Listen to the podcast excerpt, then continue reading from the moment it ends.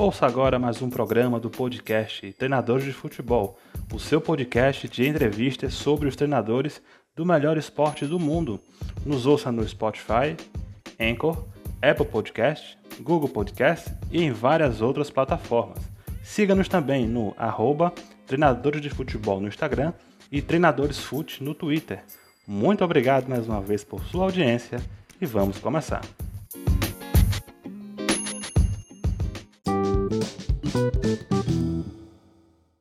Fala pessoal, boa noite a todos. Estamos aqui para mais uma entrevista inédita no nosso podcast Treinador de Futebol, seu podcast de entrevistas com os treinadores do melhor esporte do mundo. E hoje aqui recebendo o professor Jairo Nascimento, treinador atualmente em Tocantinópolis, para falar aqui um pouco com a gente sobre a sua carreira, sua trajetória. Professor Jairo, primeiramente, boa noite, seja muito bem-vindo. Boa noite a todos, todos da página, boa noite a você, que é o responsável, né, Neto? E uhum. fico feliz pelo, pelo, pelo, pelo convite, né? De estar participando aqui, falando um pouco sobre essa trajetória que tem o treinador de futebol, né? Sim. E um pouco também sobre a atualidade, a gente está aí no, no Tocantinópolis Esporte Clube. E fico muito feliz pela, pela, pelo convite e pela forma que vocês estão conduzindo, né? Aí o projeto de vocês, ouvindo alguns nomes do futebol, e isso é muito bom para divulgar o trabalho e valorizar também os profissionais. Com certeza, professor. E como você já falou, o senhor está atualmente aí no Tocantinópolis, né? Atual bicampeão estadual, uma campanha aí muito marcante na Copa do Brasil deste ano. Eu queria que o senhor falasse um pouco assim é, do atual momento do Tocantinópolis, que também está jogando assim a, a, a, Série D, né? Na sua visão, como é que está aí o, o atual momento da equipe, a evolução, as competições que já disputou esse ano, como é que o senhor vê esse momento? Na verdade, costumam falar que, a gente costuma falar que esse é o ano do Tocantinópolis, né? Acho que é um clube que é, tem toda uma tradição aqui no futebol do Tocantins, uma, uma estrutura muito boa também. E esse ano de 2022, com certeza, é o ano que vai ficar marcado na história do clube. E foi plantado algumas, algumas situações, né, juntamente com a diretoria, quando eu recebi o convite para vir aqui para Tocantinópolis. Na verdade, eu cheguei aqui no final do ano passado para realizar alguns jogos da Série D, que o clube já estava sem pretensões, já estava eliminado, né? Já tinha mandado metade do plantel embora, aí o presidente, que é a pessoa do, do senhor Wagner, mais o diretor de futebol, Leandro, entraram em contato comigo se eu topava esse desafio de, de, de, de estar aqui nos últimos jogos da equipe, para a gente poder elaborar um planejamento e montar uma equipe para disputar ainda em 2021 o final do campeonato tocantinense que estava paralisado devido à, à pandemia do Covid. E eu aceitei o, o convite, vim para o projeto e a partir daí a gente montou esse elenco aí, esse elenco competitivo e vitorioso que vem fazendo história no clube. E fomos aí ainda em dezembro, aí, dia 30 de dezembro. Vencemos aí o Araguacema por 1 a 0 no jogo da volta da final da competição do estadual e sagramos campeão, campeão tocantinense. O clube viu um tempo aí na fila com vices, né, e chegando em finais, mas sendo vice-campeão. E a gente conseguiu trazer esse quarto título e consequentemente fizemos a manutenção do elenco e conseguimos aí o bicampeonato em 2022. Aí o quinto título do clube, né, que hoje agora é pentacampeão tocantinense. E com isso conseguimos também um calendário, né, um calendário para esse ano 2022. Já conseguimos o calendário para o ano 2023. Você sabe que a grande dificuldade dos clubes é essa questão de calendário para movimentar a equipe, ter receitas. E a gente conseguiu é, realmente dar ao Tocantinópolis um patamar diferente. E com isso veio aí a Copa do Brasil, que a gente fez uma, uma campanha histórica. O clube não tinha passado de fase ainda e contra o Náutico aqui no estádio Ribeirão, o torcedor veio e a gente vinha fazendo um trabalho pensando nesse jogo, sonhando em passar de fase, que acho que futebol sonhar não é impossível para quem trabalha bastante, né? E até porque temos um elenco com jogadores conhecidos aqui no futebol do Nordeste e acostumados a decisões e até alguns que participaram em campanhas boas com outras equipes na Copa do Brasil. E nós conseguimos esse feito de avançar de fase, ganhamos do Náutico de 1 a 0. E a partir daí a equipe ficou mais confiança ainda. E conseguimos mais um feito inédito que foi avançar a segunda fase e passar para a terceira, né? É, desbancando o Cascavel, que é uma grande agremiação treinada pelo Tcheco. E vencemos por 2 a 0 e conseguimos chegar na, na, terceira fase da Copa do Brasil, onde muitas equipes da primeira divisão, da, da Série B, não conseguiram, né? E o Tocantinópolis fez aí é, dois jogos com o Atlético. É, não vou nem levar em consideração o placar com a equipe de Série A, claro que não foi o que a gente esperava no primeiro jogo, por ser em casa. Mas o momento que a gente viveu, um momento que não vai ser esquecido. Os jogadores todos que aqui fazem parte, fizeram parte desse feito, já estão na, na história do clube. E com certeza é, deixamos um legado aqui, estamos deixando um legado. E agora estamos aí desfrutando da, do Campeonato Brasileiro da Série D, uma competição muito equilibrada. Nossa chave é a chave B. Hoje a gente está em terceiro. São quatro equipes que avançam a próxima fase, tem um G4, né? E jogo a jogo, a gente teve alguns altos e baixos, mas a gente vem na temporada muito positiva. E é continuar seguindo o trabalho, tendo que renovar o que a gente tiver que renovar, reinventar na hora certa, se reinventar e valorizar muito esse processo. Legal, professor. E interessante que nós tivemos na Copa do Brasil esse ano, né, muitas equipes, né, da, da Série D, chegando ali até a terceira fase, né, a Portuguesa do Rio, o Azures do Paraná, o Tocantinópolis também e algumas até eliminando equipes de divisões acima, né? Como foi o caso do, da sua própria equipe que eliminou o Náutico, né?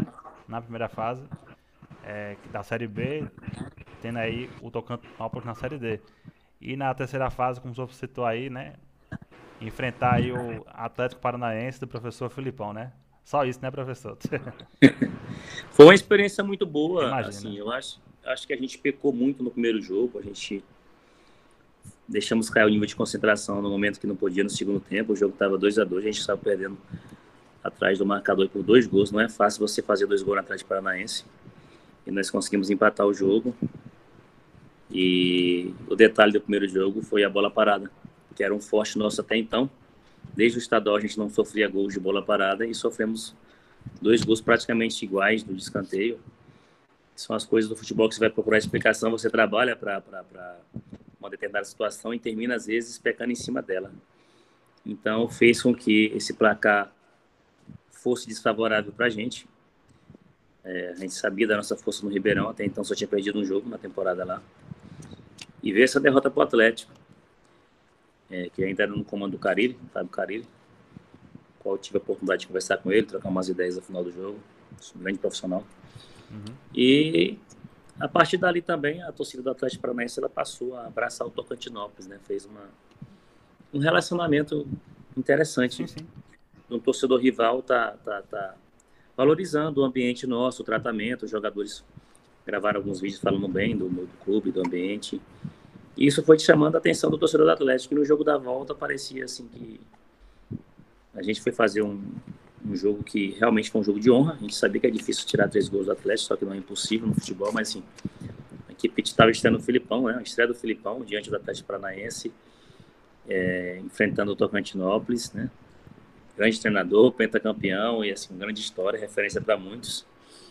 Fizemos um jogo bom, mas assim, dentro das nossas condições. É, somos uma equipe de Série D, o Atlético tem todo um potencial diferente de estrutura de investimento, a gente sabe disso mas não deixamos de fazer um jogo interessante. Jogamos o nosso jogo e recebemos elogios da, da, de quem estava transmitindo o jogo. O Ricardinho, comentarista, elogiou muito o nosso trabalho e isso. Uhum. Eu fiquei muito feliz pela forma que a gente conduziu o jogo, né? Às vezes você sofre quatro gols, mas eu estava analisando que daquele jogo para cá o Atlético dificilmente deixou de golear um adversário dentro da arena, né? Teve alguns resultados aí, no empate com o Santos, com o Corinthians, os demais ele conseguiu golear os adversários. Então mostra o alto nível da equipe deles, mas também a gente mostrou que temos uma equipe competitiva é, que não está à toa conseguindo esses feitos, né? Porém, é que eu falo para você, o primeiro jogo decidiu tudo, definiu tudo. Se a gente tivesse feito um jogo mais equilibrado do início ao final, eu tenho certeza que a gente poderia ter voltado para lá com, com, um sonho maior, né? sonhando em tentar vencer por um gol de diferença e levar para pênalti. Uhum. Mas são coisas do futebol. A gente é muito grato ao grupo.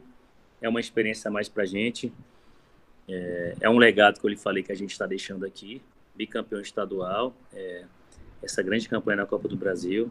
Já estamos fazendo história no Campeonato Brasileiro da Série D. O clube nunca tinha somado a quantidade de pontos que a gente somou. Até então, 16 pontos. Mas a gente não pode parar por aqui. O nosso objetivo é classificar, que também já seria um feito histórico para o clube classificar, avançar de fase no Campeonato Brasileiro da Série D. E faltam três jogos, né? Três jogos e, assim, existe um equilíbrio entre o, o segundo e o quinto colocado com 16 pontos. O líder, que é o Moto, tem 22. E a gente agora tem que se atentar, né? São três jogos, são três decisões. Eu acho que do quinto ao, ao segundo vai ter uma briga muito grande. Até o sexto também tem, tem, tem chance, dependendo de resultados. E é manter essa concentração, esse, esse, trabalho, se cobrar todos os dias. A gente vem da derrota agora do final de semana. E a gente está se cobrando bastante para na próxima parte a gente poder reverter isso e, e, continuar sonhando com a classificação. E como é que o senhor avalia também, professor, é, o grupo atual em que o Tocantinópolis está aí na Série D, né? Tem clube do Maranhão, clubes do Piauí, clubes do Pará, né? Até a questão da, de, de deslocamento, de viagens. Como é que foi aí esses, esses 11 primeiros jogos, né? Faltando aí poucos, é como o senhor falou. E que balanço o senhor faz da campanha da equipe até aqui? Olha, a gente, como eu te falei, a série dele se torna difícil por causa disso, por causa das logísticas, das viagens. É claro que a CBF procura tratar todos por igual, mas a gente sabe dos, dos deslocamentos que existem. A gente conviveu com isso já na série D. E fica assim, mesmo você tendo a semana cheia para trabalhar, às vezes o jogador ele demora dois a três dias para recuperar de um jogo a sua parte física. E a gente tem aqui um, uma comissão que trabalha bastante, se atentando a isso, né? Nosso preparador físico, é o Tiziano Filintos, é um grande profissional. E temos uma comissão aqui que diariamente está conversando sobre isso. Eu, como auxiliar, que é o Gilmar Moura, um companheiro meu já de muito tempo. Assim, apesar de eu ser um treinador da nova geração, a gente já vem trabalhando desde a base com algumas situações, do sub-20, que já é uma categoria sempre profissional, a gente sabe disso. E a Série D, como você falou, ela se torna difícil por essa situação que os clubes passam. Mas, assim, apesar de, de, de ser uma, um grupo de praticamente regiões mais próximas, né? Existe essa dificuldade do deslocamento. E, assim, a nossa campanha, é, até então, a gente estava invicto em casa. Perdemos no final de semana passado o Sambas, um jogo que a gente não conseguiu se encontrar. Aquele dia que nada dá certo, mas mérito do adversário conseguiu um gol. Estamos ali no G4, que é, é o objetivo de muitas, muitas equipes é, terminar no G4. Estamos em terceiro do grupo. Agora, como eu falei para você, existe um equilíbrio da pontuação. Então, a partir de agora, todo jogo é uma decisão. E a gente vai jogar fora de casa contra o Pacajus e precisamos da vitória né, para poder não sair do G4 e não se, se distanciar do nosso objetivo. Mas até então, é, é, a gente vem na sequência, foi a nossa terceira derrota na competição, mas com 16 pontos a gente venceu quatro jogos, empatamos quatro e essa rodada mostra equilíbrio. Teve três empates na rodada, de quatro jogos. E a gente poderia ter empatado. Infelizmente foi um jogo que as coisas não aconteceram e a gente não conseguiu. Mas temos que seguir trabalhando. Como eu falei, existe um equilíbrio.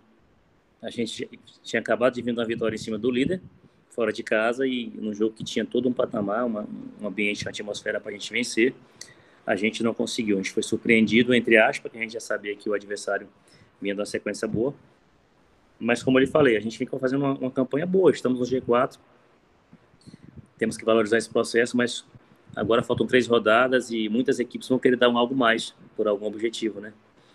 E a classificação ela é o, é o anseio de todos.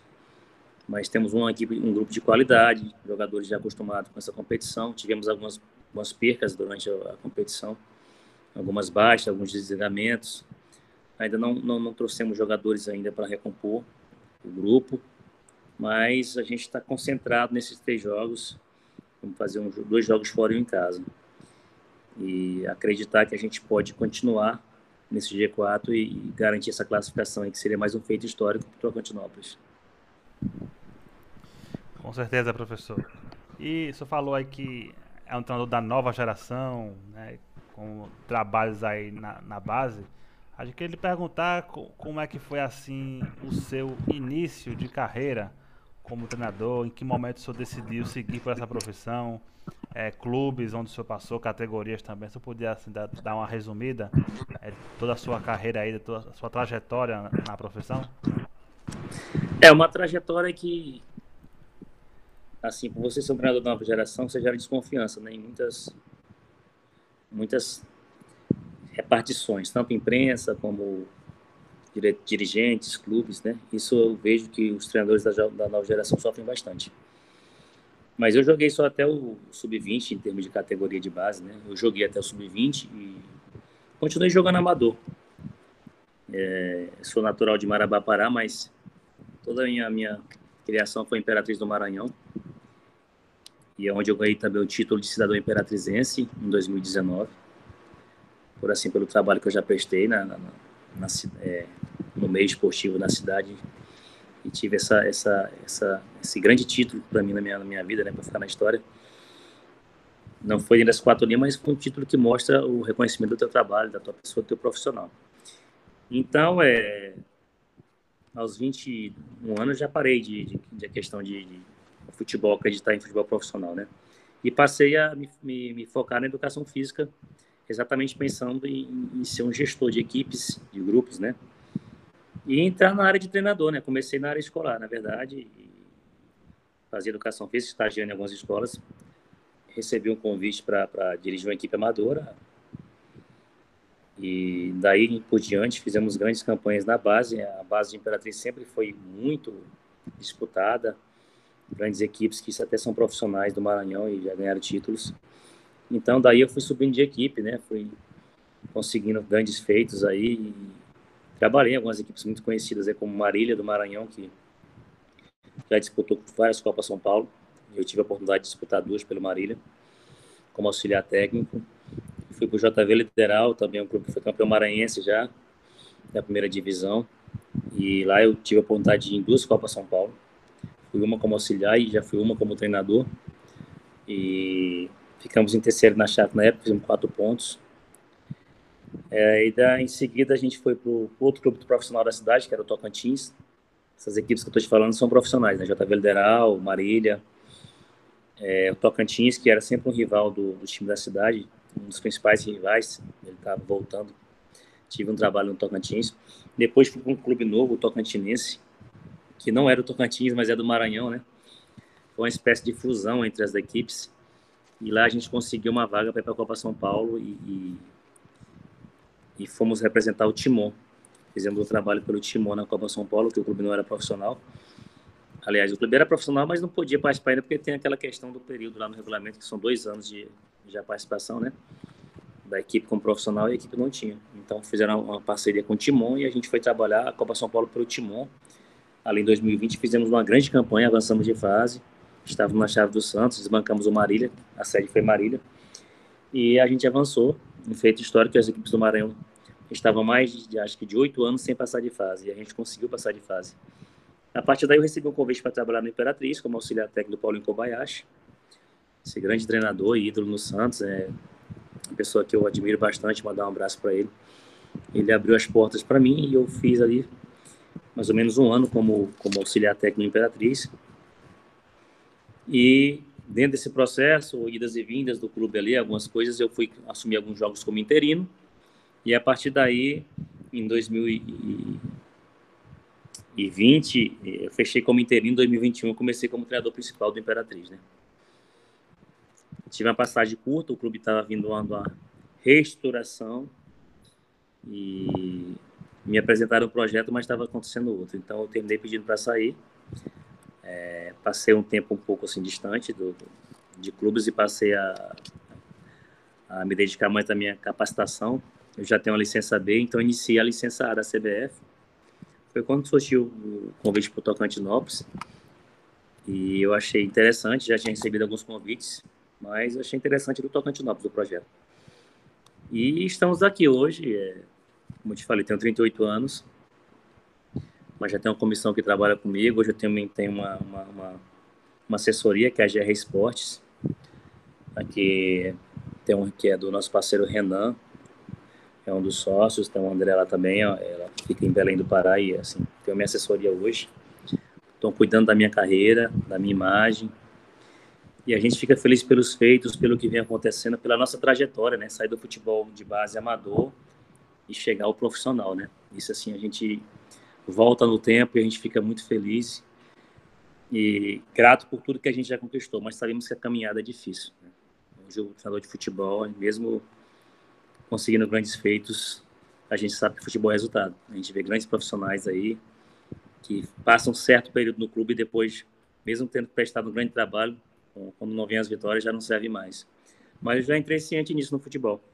E acredito que tenho muita linha para queimar ainda no futebol, né? E, Com certeza. É importante hoje o, que a gente vem construindo, as experiências que a gente vem tendo. E eu acredito que é, tudo que o Tocantinópolis me proporcionou esse ano, a gente está proporcionando o trabalho dessa comissão desses jogadores, é, é, um legado que vai nos ajudar também a chegar em outros estados, como já tem convites, situações. Mas o nosso foco é aqui, o momento, em fazer uma boa temporada e conseguir os nossos objetivos. E assim é o Jair Nascimento, né? Saiu do futebol praticamente amador, a base, é, onde eu passei, graças a Deus eu sempre vitorioso, muitos títulos, muitas conquistas. Legal. E feitos, né, que assim, Copa São Paulo, para quem trabalha na base, é como se fosse a Libertadores ou a Copa do Mundo da garotada, né? e eu tive a oportunidade de participar de quatro Copa São Paulo. Então, assim, me deu uma experiência boa também isso. Também participei de Copa do Nordeste Sub-20, Copa 2 de Julho, que é, até a seleção brasileira participava. Então isso aí foi te dando um, um, pouco de bagagem, né? E assim, e em 2014, na verdade, pelo JV, eu fiz três jogos como interino do, na segunda divisão. Então ele já foi um três bons jogos. Uhum. O JV que ele se pediu afastamento do campeonato, né? Teve que voltar na segunda divisão. Então fiz três bons jogos pelo JV em 2014. E isso já foi me ajudando a, a também a mostrar o profissional que é o Jair Nascimento hoje. E a gente está saindo assim de desconfiança, incógnita, né? Treinador novo. Uhum. E hoje a gente consegue já aí coisas que alguns profissionais estão na área há muito tempo não conseguiram. Títulos que é importante no profissional, assim, bicampeão estadual, uma coisa assim que eu nem imaginava que você queria acontecer tão rápido, mas a proporção de como foi as coisas eu já passei a acreditar pelo nosso trabalho e pelo nosso planejamento. Legal, professor. Grande trajetória aí sua no futebol, né? E é, como o senhor falou, tem essa questão é, do mercado dos treinadores, né? É, o senhor citou até o ano de 2014, que foi o ano em que nós tivemos essa transição, né, dos jovens profissionais que foram ali entrando no mercado, depois também muitos auxiliares da casa sendo promovidos a, a treinadores principais. Sabemos que o futebol brasileiro tem esses momentos, né? essas ondas, como, Verdade. como muitos falam. Mas sabemos que o mercado assim é muito é, instável, né? As coisas mudam muito rapidamente. Nós estamos vindo aí de um final de semana, né? Estamos gravando esse episódio hoje no dia 27 de junho. A gente está vindo aí no final de semana que tivemos aí é, três demissões em clubes de Série B, né? Guarani, Esporte e Bahia demitiram esses treinadores. Alguns já contrataram novos, outros estão ali naquela fase da, da procura.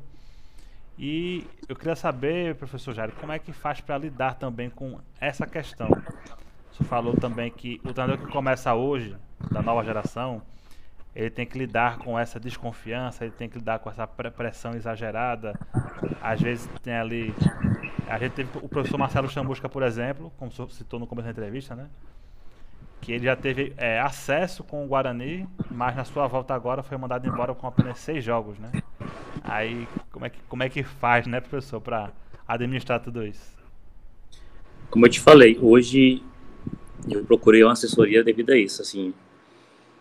É, quando você tem um projeto de trabalho, assim, hoje não adianta você só ter trabalho de campo, você tem que ter gestão de grupo, gestão de ambiente e gestão de carreira também, né? Carreira, o treinador tem uma carreira, como você falou, você pode fazer hoje uma temporada num clube, você pode fazer três jogos ou seis jogos, como foi a questão do, do Chamusca.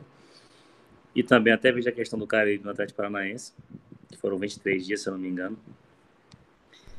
Mas é, eu procuro sempre ter pessoas boas por perto, entendeu? ter uma comissão de confiança. Hoje, sim, minha comissão, por quê?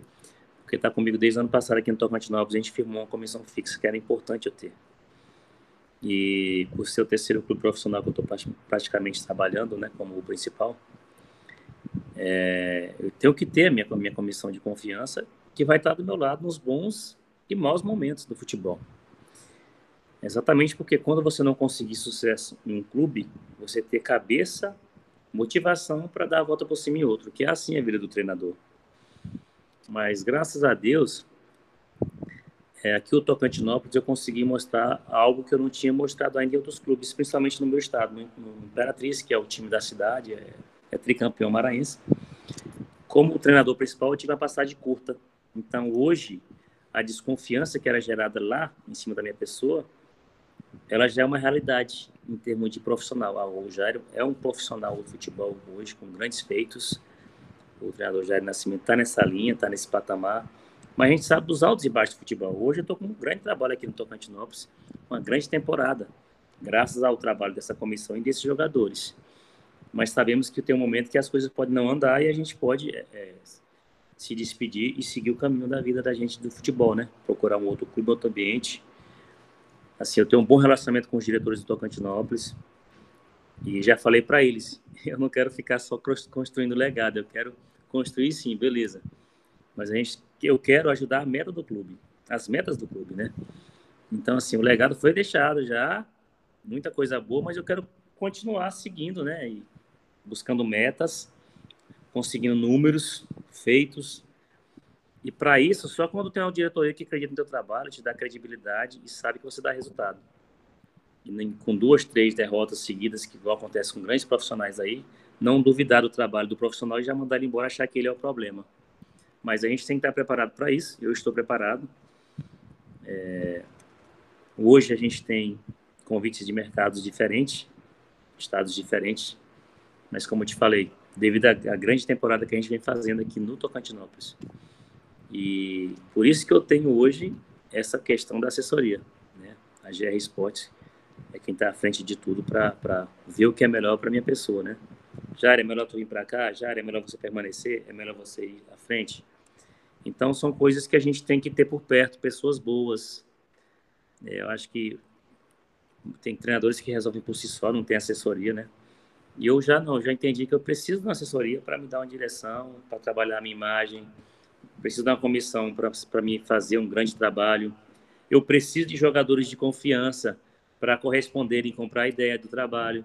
Então, como eu lhe falei, não adianta só ter o trabalho de campo, precisa ter gestão de, de ambiente, gestão de grupo, gestão de pessoas e principalmente gestão de carreira, porque é uma trajetória que a gente está tendo no futebol. Mas, igual eu volto, volto a falar para você, por onde você passar, o treinador de futebol, o que vai gerir, vai gerir a sua permanência no clube são os resultados. A gente sabe disso, essa cultura do futebol brasileiro dificilmente vai mudar. Agora, por onde você deixar a história, eu creio que você, com o teu legado que foi construído, tu vai ter crédito para ter uma volta, entendeu? E até mesmo para prosseguir outra situação e ser lembrado pelos, pelos profissionais, os diretores é, que estão envolvidos em certas agremiações que você passou e deixou um grande trabalho. Eu vejo mais ou menos dessa forma, que a gente tem que, que se acostumar com isso, com a questão do resultado, do imediatismo por alguns diretores. Então, assim, aonde você for fazer um projeto, você for aceitar um projeto, que você procure conhecer os profissionais que estão à frente daquele clube, né, é, o caráter das pessoas que estão à frente, porque assim, hoje eu conheço os que estão à frente do Tocantinópolis. Né? Eu também conheço as pessoas que, que me deram é, a mão no Imperatriz, de onde eu saí de interino para ser efetivo. Passaram dois presidentes. Eu agradeço muito a cultura que foi feita. E agradeço todos os presidentes que confiaram no meu trabalho. Né? Estão confiando hoje, como o Tocantinópolis, que é a minha casa no momento. Perfeito.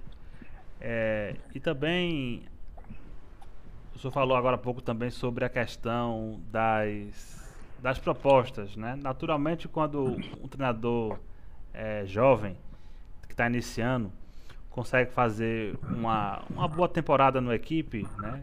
Como já falamos aqui no começo da entrevista, terceira fase de Copa do Brasil, bicampeonato estadual e brigando por classificação, é, naturalmente ele vai começar ali, né, a, a chamar a atenção, é de outros mercados, de outras divisões até. E eu queria também lhe perguntar o que é que. Já falamos aqui sobre passado, sobre presente, sobre a sua carreira, mas a sua visão de futuro. É qual assim a, a sua meta para o futuro? Você pensa em trabalhar assim futuramente, chegar em clubes de primeira divisão? Ou você também pensa em algum mercado fora do Brasil, mundo árabe, asiático, enfim? O que é que você imagina aí para é, o presente e o futuro da sua carreira? Olha, em primeiro lugar, a gente tem que sonhar, sonhar, né? Sonhar alto. Claro. A gente vê exemplo diariamente de grandes profissionais que, de uma hora para outra, conseguiram alavancar sua carreira. E eu vejo alguns profissionais que têm praticamente uma, um, um início igual que eu estou tendo. Né? Eu analiso muito por isso. E com relação ao mercado, é, esse é meu segundo estado que eu estou trabalhando, Maranhão e Tocantins, os dois estados que eu trabalhei até agora. Já tive proposta para outros estados, né? E na situação que foi, eu achei não interessante, achei melhor continuar onde eu estava.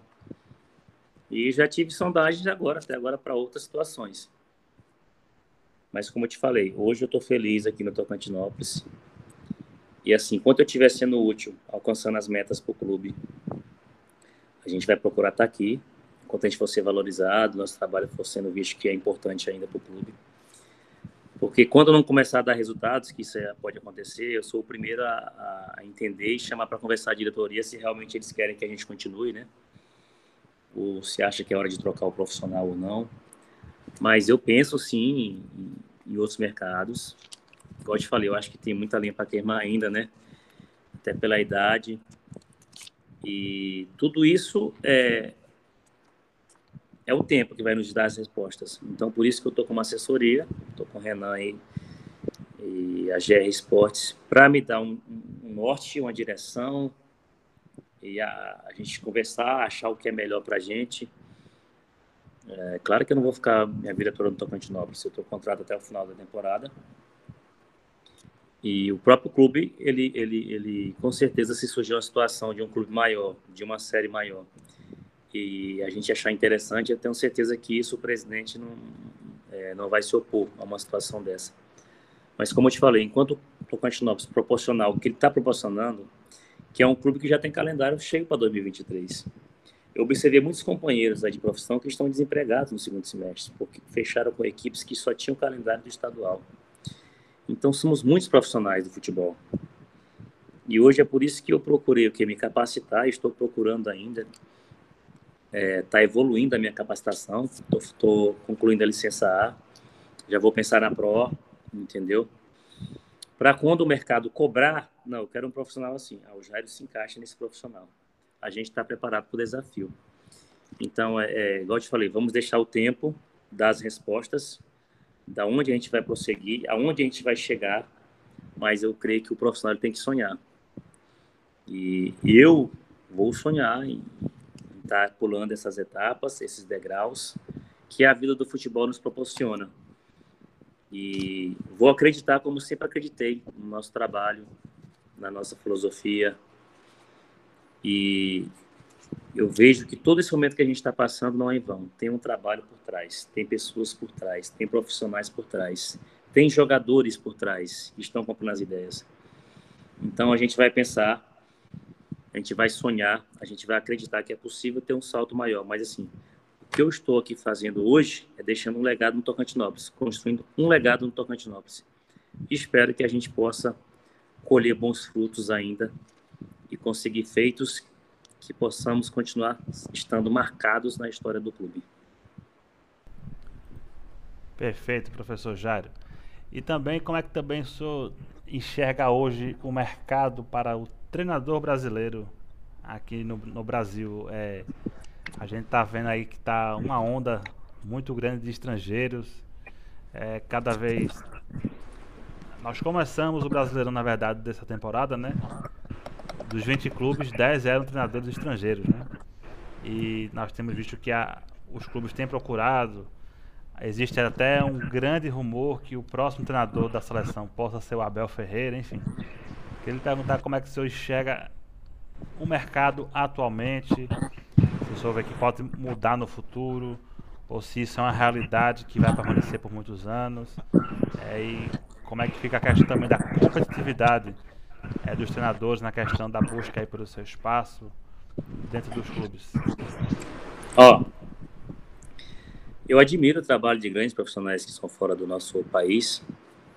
Abel Ferreira, tem o Jorge Jesus que passou por aqui, é, o Jorge Sampaoli, que foi um dos que eu gostei bastante quando iniciou o trabalho no Santos. Assim, eu, eu, eu já fui questionado até por alguns companheiros que criaram grupos né, de treinadores só brasileiro, questionando a questão desse pessoal de fora, tal. Eu acho que o sol brilha para todos, existe espaço para todo mundo. Agora, a medicina, às vezes, ela, ela, ela, ela cria imagens, ela, ela cria clima, é, e começou essa onda, não, agora vamos buscar um português, vamos buscar um. É, vamos buscar fulano, porque esse foi bem, um argentino, um português. E, mas eles esquecem de falar e de deixar bem claro que você falou de 20 times são 10, né, no brasileiro, né? Tinham começaram com treinadores estrangeiros. não sei se continuam ainda, não sei se houveram, se houveram trocas. Sim, houveram trocas. Estrangeiro, né? Isso. Mas ele não se lembra que campeão só é um né? Só é um campeão. Então quer dizer que os outros não prestam? Porque assim, a imagem que o Jorge Jesus trouxe no Flamengo, as conquistas foram enormes. Ele aproveitou um grande momento. Aí eu via que todos os treinadores que entravam no Flamengo eram questionados por resultados, por situações, né? Pela forma da equipe jogar, mas tem que entender que cada profissional tem sua filosofia de trabalho, tem sua forma de jogar, né? Tem seu modelo de jogo. E assim, ninguém é para sempre, ninguém é substituível. Mas eu acho o seguinte, o sol brilha para todos. Então, o mercado, nós temos grandes profissionais, nós temos grandes treinadores brasileiros que precisam de oportunidade, inclusive treinadores da nova geração. Nós temos nomes que hoje eles estão em equipes fazendo trabalhos e deixando legados grandes em equipes de futebol, que é do nosso futebol, e a gente observa é, é, que são brasileiros, são da nova geração.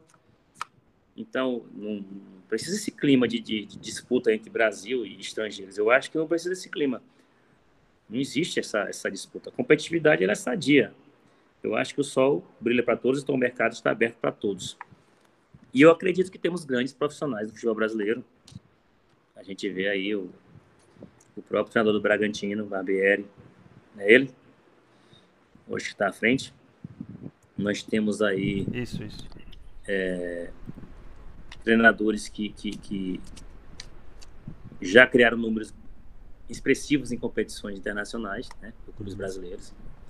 Mas também temos que valorizar o trabalho do treinador do Fortaleza, do treinador do Corinthians, do treinador do Atlético Mineiro, que são treinadores estrangeiros. Uhum. Mas também não podemos olhar para os nossos treinadores, que também já fizeram às vezes um trabalho fora do país. O Luxemburgo foi quem abriu as portas, né? o próprio Filipão também.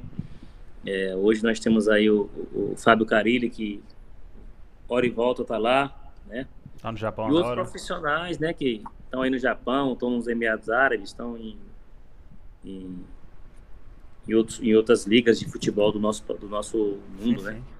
Então, assim, eu acredito que existe espaço para todos. É, temos bons profissionais. Agora, assim, não vou falar que é uma febre, que é uma onda. O diretor, ele, ele pode trazer quem ele quiser. Ele é o diretor, ele é o presidente. Então, eles conversam e acham a melhor solução para o clube. Agora, não podemos esquecer de quantos treinadores estrangeiros vieram para o país e não tiveram sucesso. Nós não podemos esquecer isso. Então, não podemos generalizar a coisa, que só o treinador estrangeiro é quem sabe futebol. Então, uhum. a CBF Academy, hoje, ela capacita grandes profissionais. Com certeza. Hoje, existe uma evolução muito grande entre os treinadores, devido a essas capacitações da CBF Academy, que nós temos que tirar o chapéu. Uhum. Igual eu te falei, é, a gente viu aí o próprio Alex do São Paulo, que está é, tá no sub-20, mas é um cara que falou: eu quero sentir todo o processo, desde a licença C, licença B, licença A, licença Pro, e eu quero começar da base, que ele quer sentir o processo. Sim. Então, a gente valoriza muito esse trabalho que o Alex faz. Então, voltando aqui ao nosso assunto da questão do treinador estrangeiro, não é só ele que se capacita, não. O treinador brasileiro também se capacita. Com entendeu? Certeza. Nós temos grandes profissionais que, que, estão se capacitando por cursos da CBF Academy ou de outras instituições ou de outras, de outras plataformas que também procuram estar tá ajudando o profissional no seu crescimento. Então, eu acho que tudo é questão de tempo, questão de acreditar e questão de oportunidade, como você falou. há certos anos começou aí o cara ser interino, o auxiliar assumir uhum. e criar uma nova onda aí de treinadores novos. E essa renovação só acontece dessa forma. Não que alguns treinadores têm história, já estão, igual os caras falam, defasado. Eu não vejo isso. Eu acho que quem, uhum. quem entende, quem conhece futebol, nunca vai desaprender. E com todas as mudanças, idas e, e vindas, a gente vê que a nomenclatura muda bastante, vai mudando. Uhum. Mas muitas coisas continuam na mesma linha que era antes. Mas outras coisas já passam a ser novidades. Legal, professor Jairo. Muito legal aqui a nosso bate-papo, nossa conversa. A gente está chegando aqui já no final da nossa gravação e é sempre bom é, saber um pouco mais da carreira dos treinadores. A gente sempre está tentando acompanhar todas as séries, todos os professores nos seus trabalhos. É, isso aí que o professor falou é uma verdade. Quem acompanha nossa página, nosso trabalho, sabe que o treinador brasileiro é muito qualificado, muito qualificado mesmo. E a gente fica aqui na torcida, professor Jairo, para o seu sucesso no Tocantinópolis, na sequência da Série D e também na sequência de toda a sua carreira. Mais uma vez a gente agradece aqui a sua participação. Eu que agradeço pelo convite, espero que a gente possa ter correspondido, né? Talvez esquecemos de falar alguma coisa, Não. mas eu queria também deixar um, um grande abraço aí à minha comissão técnica, né? o Gilmar, o Gilmar Moura, que é meu auxiliar, o Danilo Tomé, preparador de goleiro, o Tiziano Filhinho, preparador físico, a todo o grupo que trabalha no clube, desde a cozinheira quem cuida do campo, são pessoas que a gente sempre leva no coração nos clubes que a gente passa, né? Uhum. A gente vai levando os profissionais com a gente, é o nosso dia a dia, são pessoas que te dão suporte. E também deixar aqui essa mensagem que uhum quem está iniciando no futebol, quem tem sonhos de ser um treinador profissional, nunca desistir, né, cara? Mesmo que tenha tropeços, que os tropeços eles te fazem evoluir e crescer bastante. Os maus sucessos, os maus resultados e também saber conviver com sucesso. Às vezes tem treinadores que chegam no topo e terminam não, não tendo uma boa gestão de carreira e logo logo saem do mercado, né? Então eu espero continuar sonhando com com minhas metas no futebol, realizar bons trabalhos por onde eu passar. Hoje eu estou aqui feliz no Tocantinópolis. Uhum. E vamos seguir trabalhando, vamos seguir é, se atualizando, se capacitando e buscando um espaço nesse tão concorrido meio, né, que é o futebol brasileiro, de grandes profissionais.